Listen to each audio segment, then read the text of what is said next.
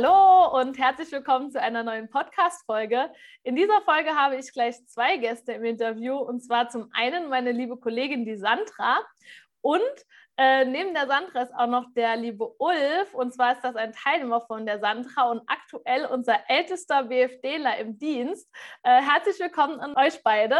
Hallo. Hallo Annika. Dankeschön für die Einladung. Ja, ich bedanke mich. Ja, sehr gerne. genau, und wir haben gedacht, wir nehmen heute einfach mal eine Podcast-Folge dazu auf, wo wir den Ulf interviewen, warum er einen Freiwilligendienst macht, wie es dazu gekommen ist. Und lieber Ulf, vielleicht magst du dich am Anfang einfach mal selbst kurz vorstellen und einfach mal erzählen, warum du dich dazu entschlossen hast, noch einen Freiwilligendienst zu machen. Also, ich möchte mich dann kurz vorstellen. Ich habe das sogar schon schriftlich. Das habe ich irgendwann mal geschrieben, habe es dann im Seminar vorgetragen. Also, ja, sehr gut. mein Name ist Ulf, bin 72 Jahre alt und habe seit 53 Jahren in meinem Beruf gearbeitet. Ich war selbstständig teilweise ne? und mhm. 2019 habe ich mich dann beworben als BFDler und bin dann in den Übinger Werkstätten der Lebenshilfe gelandet. Okay, wie kam es denn dazu, dass du gesagt hast, nach 53 Berufsjahren entscheidest du dich jetzt noch dazu, auch noch ein BFD zu machen? Äh, ja, da war ich zwischendurch aber vier Jahre zu Hause. Ne? Mhm. Also schon 16 habe ich aufgehört.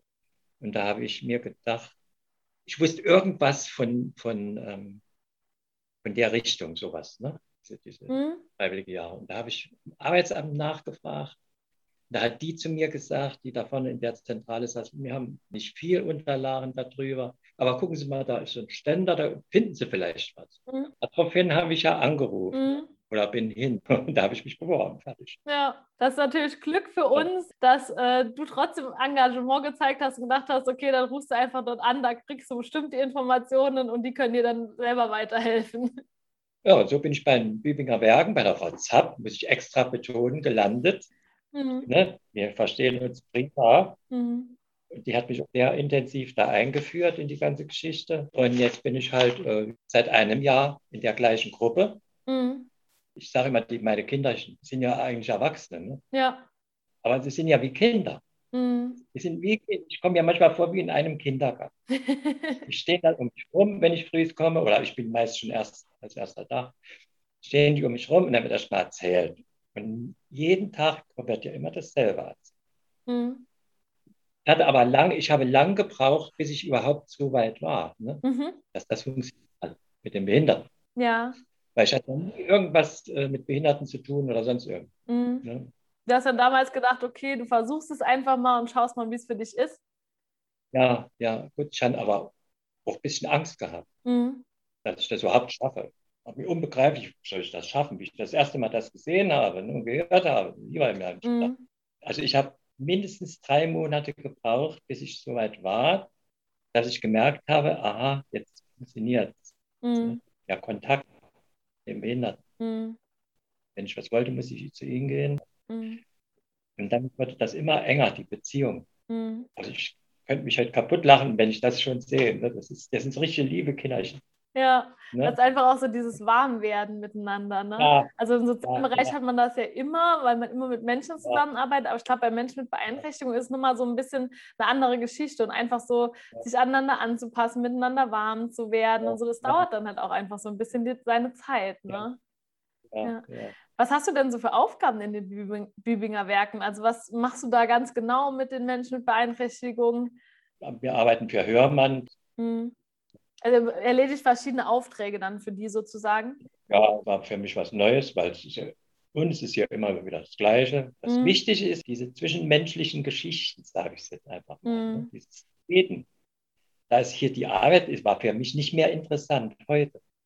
Früher habe ich gedacht, Mensch, dann muss ich jetzt schnell machen, dass die Arbeit da gemacht wird. Ne? Und das ist aber vollkommen unwichtig. Mhm. Aber das Reden mit den Leuten, das ist wichtig. Mhm. Das fällt natürlich in die Arbeit rein. Mhm. Also machen sie die Arbeit ja automatisch langsamer. Ja, einfach dieses Zwischenmenschliche und auch zu ja, sehen, ja. Wie, ne, wie es den zu Betreuenden dann einfach auch geht, wenn man ihnen die Aufmerksamkeit schenkt und auch für sie da ist in dem Moment.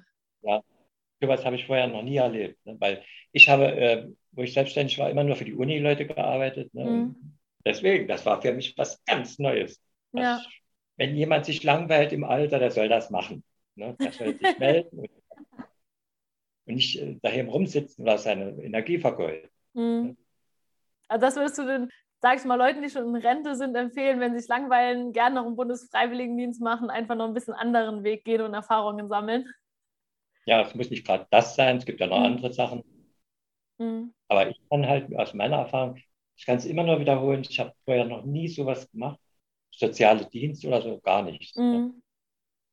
Und dann falle ich da so rein, ich bin richtig darin gefallen, heute. Mhm. Ne? Deswegen habe ich, denke ich, bin schon wieder verlängert. Ja. Meine Gruppenleitung sagt dann, mach doch noch was. Verlängert doch. Ne? Ja. Wie ist es denn für dich, Sandra, auch mit den Seminaren? Weil in der Regel ist unsere Altersgruppe ja, ich meine, Ulf, du hast ja auch den Seminaren mitbekommen, so der Durchschnitt ist ja so, sage ich mal, 18, 19 Jahre ungefähr. Ne? Und es wird ja dann für dich wahrscheinlich auch am Anfang ein bisschen komisch gewesen zu sein, in so eine junge Gruppe reinzukommen. Und für dich, Sandra, natürlich auch so diese, diesen äh, Switch zwischen, okay, viele junge Teilnehmer und dann halt auch noch der Ulf oder ein paar BFT Ü27 Teilnehmer dazwischen. Wie bist du denn damit umgegangen, Sandra? Ja, das stimmt. Also es ist schon, am Anfang habe ich mir zum Beispiel überlegt, okay, man guckt sich ja die Gruppe an. Ne? Man guckt, wer kommt da alles zum Seminar. Und mhm. dann dachte ich, okay, jetzt habe ich jemanden dabei, der halt viel älter ist als die anderen Freiwilligen. Und dann überlegt man schon mal, okay, was habe ich denn für ein Programm? Wie würde das ankommen? Wie erklären wir das? Oder ja, wie erkläre ich das? Wir haben, mhm. sind ja immer zu zweit und machen ja die Seminare auch immer zu zweit. Und ich kann mich dann noch erinnern, als wir uns Ulf zum ersten Mal kennengelernt haben, das war noch eine, ja, eines der wenigen Präsenzseminare äh, in Saarbrücken.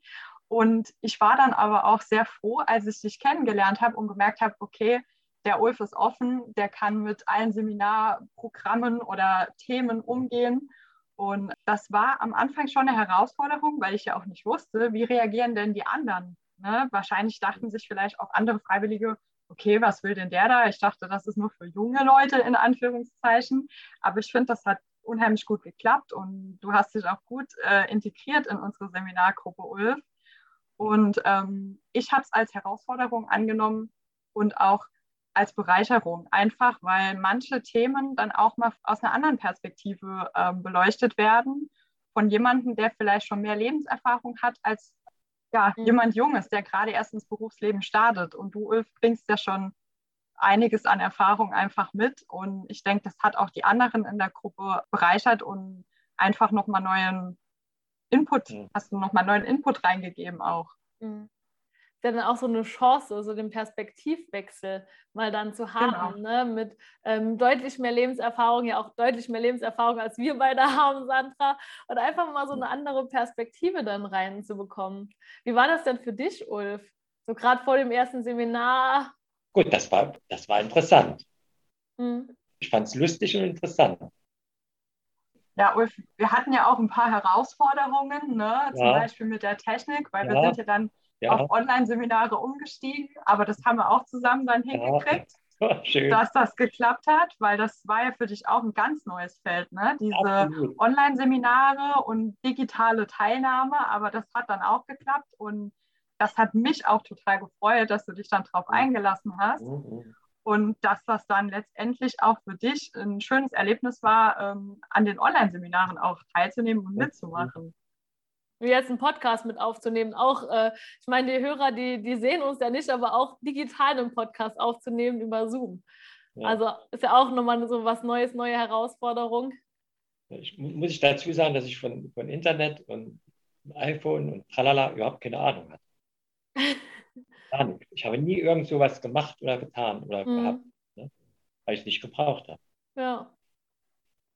Und jetzt sitzt du da wie selbstverständlich ja. und man merkt es dir gar nicht an. man lernt alle. Ich habe ja. hab zu meiner Gruppenleitung, der Frau äh, Diedenhofen, heute gesagt, ich habe so viel hier dazugelernt. Ne, das, kann, das ist unfassbar für mich. Es geht also immer mhm. weiter. Sie lernen immer weiter. Nicht sagen, mhm. ich Rente, jetzt mache ich nichts mehr. Käse. Ja, einfach so die Zeit, wie du schon gesagt hast, einfach zu nutzen. Ja. Hast du ein persönliches Highlight jetzt so von den Seminaren oder generell von der Arbeit in den Bübinger Werken, wo du sagst, das ist so ein Moment, so ein Erlebnis, das ist dein Highlight bisher? Ja, das ist ja das, was ich vorhin gesagt habe, dass ich mit, mit den Behinderten, dass ich das geschafft habe, in dem Jahr so ein Verhältnis dahin zu kriegen. Mhm. Deswegen habe ich auch gesagt, ich möchte nicht irgendwo versetzt werden in eine andere Abteilung. Das wollte ich nicht. Ne? Wenn ich mich wo festgesetzt habe, bleibe ich da. Egal, was mhm. das jetzt Arbeit ist oder sonst irgendwas, das stört mich gar nicht. Mhm. Ich komme mit den Leuten gut aus, ich komme mit der Gruppenleitung prima aus, mit der anderen Gruppe nebendran auch. Und jetzt überlegst du noch ein zweites Mal sozusagen zu verlängern und noch bis Ende des Jahres zu bleiben in deiner Einsatzstelle? Nee, das wäre schon das dritte Mal. Das ist ja schon die dritte Verlängerung dann. Juni fangen meine drei Monate an. Weil ich bin immer vorsichtig. Ne? Mhm. Also, und die dritte wäre dann halt äh, bis Ende Dezember dann profitierst du sozusagen von der Ausnahmesituation in der Pandemie. Ja. Hast du denn schon Pläne oder Ziele, wenn jetzt sozusagen dann wirklich der Freiwilligendienst äh, beendet ist oder zwangsmäßig beendet werden muss, wie es danach weitergeht? Hast du da schon irgendwas ehrenamtlich oder irgendwie Gedanken, was du machen möchtest? Das ist ganz einfach, ich gehe in Rente. Dann sagst du, gehst in Rente. ich bin traurig, dass ich dann die Leute nicht mehr sehe. Gut, aber ab und an darfst du sie bestimmt ja noch besuchen gehen dann. Ja. Ich hätte abschließend noch eine Frage und zwar, wenn andere Menschen, gerade wenn sie jetzt, sage ich mal, schon in Rente sind oder bald in Rente gehen, mit dem Gedanken spielen, einen Freiwilligendienst zu machen, aber noch so ein bisschen unsicher sind. Was kannst du denen denn raten? Hast du da irgendwelche Tipps oder so oder wo du sagst, das hat dir geholfen oder das könnten sie einfach mal ausprobieren? Ich habe gedacht, einfach mal was machen. Mhm. Unsicher war ich natürlich auch. Aber also ich hatte, wusste keine Richtung. Ich habe auch keine Richtung gewusst. Ne? Mhm. Dahin, dahin oder da. In Altenheim wäre ich nicht gegangen. Mhm. Ich wollte eigentlich mit Kindern oder, ich weiß nicht.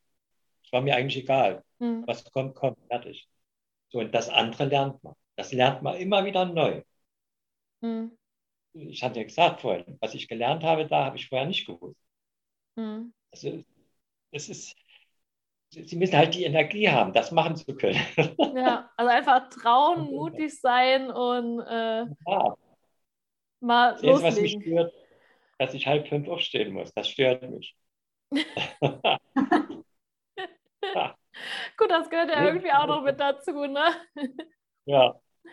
ja. Aber ist wie es ist. Ja, so ein paar Kompromisse darf man dann ja auch gern machen, ne? Jeden wird der eine.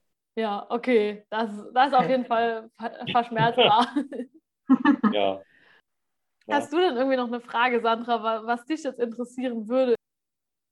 Keine Frage, aber ich kann das auch noch mal einfach äh, bestätigen, dass ich das auch gemerkt habe, dass Ulf in der Zeit im Freiwilligendienst auch immer mehr gewachsen ist in, in der Aufgabe oder in seinen Aufgaben in der Einsatzstelle und halt auch, äh, was jetzt ja schon die ganze Zeit gut rauskam, ne, in der Beziehung zu den Beschäftigten. Weil jedes Mal, wenn ein Seminar war, ein neues Seminar kam, hast du immer noch mal eine neue Geschichte erzählt oder wie es in der letzten Zeit war. Und das hat man dann schon gemerkt, dass du immer mehr der Einsatzstelle auch zusammenwächst. Das war schon ja. schön. Also das kann ich auch bestätigen aus der Sicht ich finde es immer schön, sowas auch dann mitzuerleben. Einfach so, ne, wie du dann jetzt, wie Sandra erzählt hat, wie du dann einfach da reingewachsen bist, Ulf. Am Anfang so ein bisschen unsicher, gar nicht so wusstest, okay, wie, wie funktioniert das, was soll ich hier überhaupt machen, wie, wie wird das alles? Und jetzt strahlst du, also wir sehen dich ja und wie du davon erzählst und ja, einfach auch ne, von der Beziehung zu den Menschen ja. und so. Und das ist einfach auch mega schön, das mitzuerleben. Ja. Und ich finde es auch schön, dass du dann einfach gesagt hast, okay, du nutzt diese Chance ja, jetzt. Ja. Egal wie es wird, einfach mal schauen, aber du nutzt diese Chance und du machst ja. es. Wenn ich dann aufhören muss, dann denke ich so, okay. Ich bedanke mich ganz herzlich bei dir, Ulf, dass du zu Gast im Podcast warst. Abschließend würde mich einfach noch interessieren, hast du noch irgendwas, was du ansprechen möchtest oder irgendeinen Punkt, wo du noch erzählen möchtest? Sandra und, und die andere Dame, vergesse ich immer Namen. Von der Nina? Ja, total zufrieden. ja.